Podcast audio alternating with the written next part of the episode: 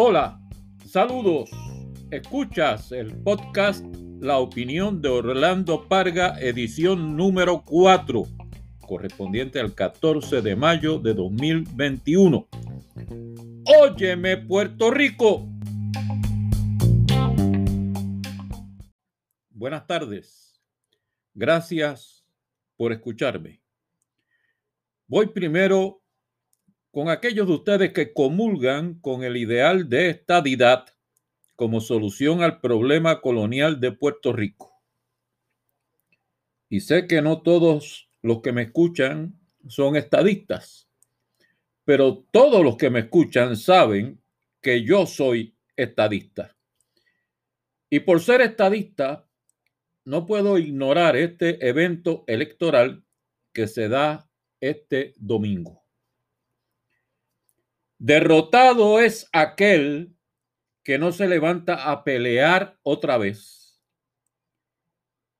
Y ese es dogma de vida que el ex gobernador Ricardo Rosselló Nevares habrá contemplado desde que asimiló la terrible tragedia que en 2019 lo llevó a renunciar sin completar el cuatrenio. Era una cuestión de tiempo para que tarde o temprano Roselló emprendiera una faena para su rehabilitación política, para reconciliarse con el pueblo estadista que lo llevó al más alto puesto electivo, pueblo que lloró su caída y que nunca cesó de expresarle compasión y de darle muestras de adhesión y cariño.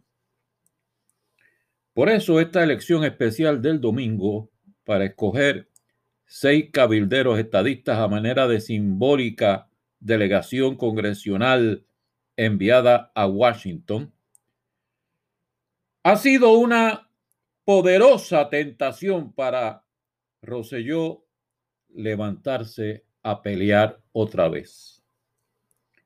Nadie duda que Ricky Rosselló está más que cualificado para ir a Washington a reclamar la descolonización de Puerto Rico por vía de la admisión de un nuevo Estado. Eso, eso lo viene haciendo desde que estaba en la adolescencia. Lo que se le cuestiona es si la influencia que pueda ejercer entre los congresistas después de haber sido, de haber salido en desgracia de la gobernación, será positiva o negativa. Algo, óyeme bien, algo que juzgarán unos hombres y unas mujeres congresistas que conocen el via crucis de caer y de levantarse a pelear otra vez, porque, porque cada uno de esos congresistas tuvo que cruzarlo para elegirse y reelegirse al Congreso.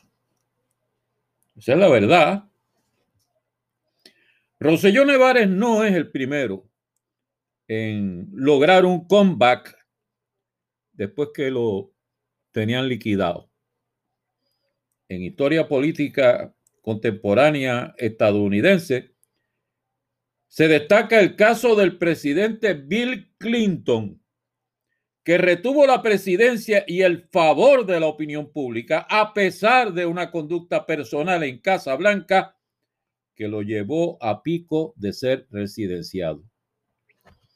En Puerto Rico tenemos nuestra propia cuota de ex gobernadores que superaron grandes derrotas, grandes traspiés, incluidas muy serias investigaciones criminales de las que se levantaron después a pelear otra vez. La realidad es que Ricky Rosselló es un fenómeno político. La elección especial de este domingo se aproximaba, se veía venir sin pompa o circunstancia. Estaba apagada y el propio partido político en control del gobierno que la patrocina incapaz de movilizar o de motivar siquiera a su propia militancia. Hasta que esta semana se insinuó primero y se confirmó después que Roselló Nevares estaba disponible como candidato right-in.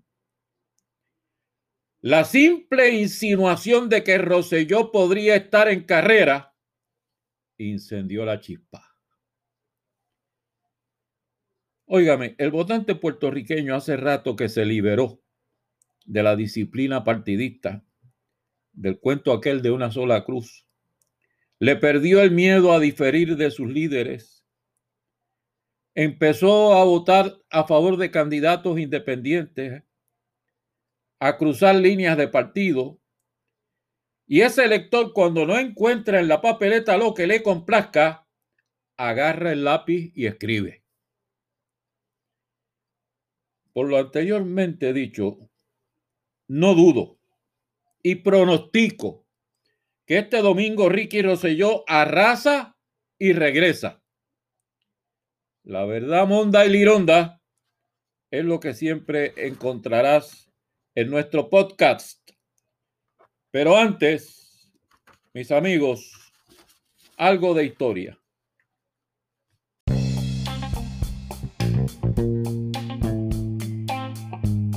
Tal día como hoy, el 14 de mayo de 1876, nació el insigne poeta puertorriqueño Luis Llorens Torres.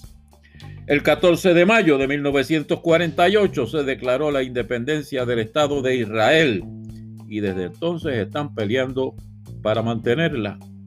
El 14 de mayo de 1998 murió el cantante y actor Frank Sinatra pero su voz y canciones se siguen oyendo a diario a lo largo y ancho de todo el planeta.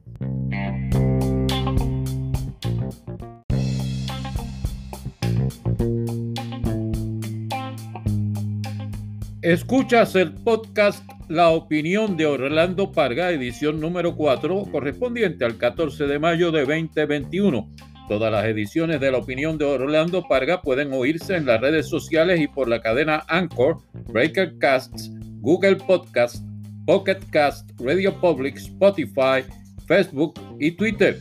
Y puedes enviarnos tus comentarios al correo electrónico orlandoparga.yahoo.com.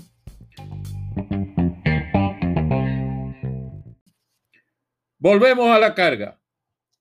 Siguen saliendo a la luz pública manejos torpes, injustos, increíblemente estúpidos sobre casos de violencia doméstica en los tribunales, particularmente en la zona judicial de Caguas, que no es la primera vez que está en la mirilla, y sobre el comportamiento insensible de jueces o de juezas manejando el reclamo de mujeres víctimas de comportamiento machista de esa controversia surge la propuesta de que los jueces sean elegidos directamente por voto del pueblo. Óyeme, yo he sido miembro del comité para la evaluación de miembros de la judicatura y de propia experiencia conozco la rigurosidad con la que se evalúan los aspirantes para puestos en la judicatura como jueces o fiscales. De hecho, durante mi incumbencia se rechazaron numerosas aspiraciones que tenían fuerte recomendación de influencia política. De esa evaluación en Fortaleza, cuando el gobernador finalmente nomina el candidato para juego fiscal, ese nominado tiene entonces que pasar por el filtro de la confirmación en el Senado de Puerto Rico, cuerpo en el que también serví por unos 10 años, por lo que fui testigo del proceso investigativo exhaustivo al que son sometidos todos los aspirantes a la judicatura. Y por supuesto que hay influencia política envuelta en todo ese proceso. Pero amiga y amigo que me oyes, no le eches la culpa al mensajero. La mayoría de los designados y confirmados a la judicatura han sido buenos y juez eh, buenos jueces y buenos fiscales. El problema es que hayan sido nombrados a la sombra de recomendaciones políticas de uno u otro bando o no. El problema es la naturaleza humana. Es que no somos perfectos. Y cuando emerge la falla de carácter, de raciocinio y desempeño, la Administración de Tribunales y el Departamento de Justicia tienen que actuar con diligencia y con responsabilidad. No es con tapujos que se resuelve el problema, no es echando la basurita por debajo de la alfombra que se atiende a la incompetencia judicial. Él o la que la hace una vez, la repite otra vez.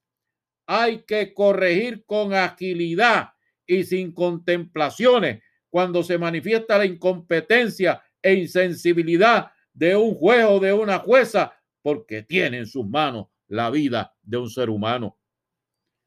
Aunque a veces parezca, la política no es el origen de todos los males. Hay jueces con antecedente político que han servido con rectitud, honorabilidad, excelente desempeño. Baltasar Corrada del Río resultó juez sobresaliente del Supremo después de haber sido alcalde de San Juan, comisionado residente en Washington y candidato a la gobernación. Carlos Vicarrondo fue excelente juez del apelativo después de haber sido presidente de la Cámara de Representantes. Dejémonos de pamplinas y vamos a la médula del problema.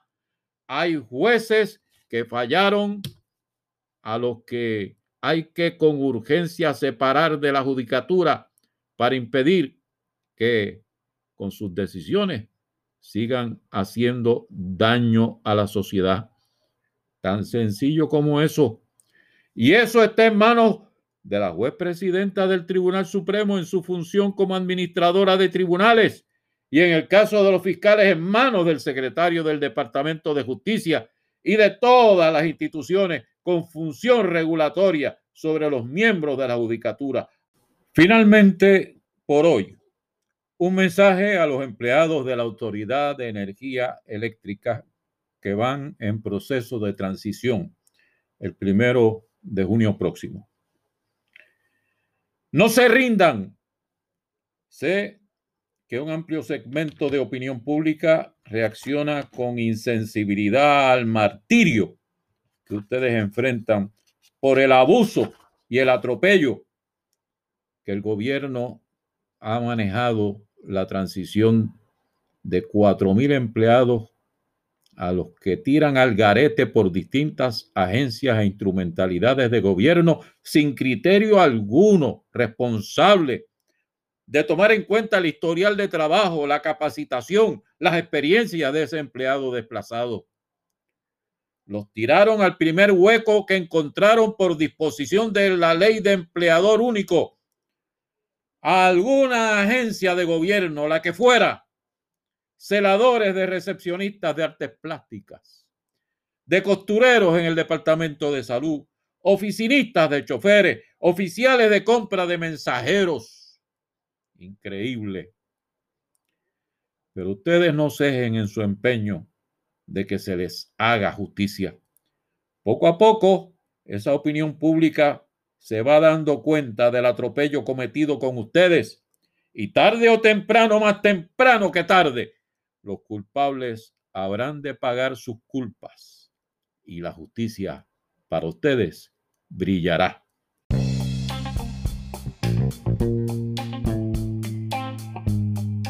Y esta, esta es la verdad. Escuchaste el podcast La opinión de Orlando Parga número 4. Gracias por oír. Pronto volveremos con la verdad, monda y lironda, como siempre la escucharás en este espacio. Hasta la próxima.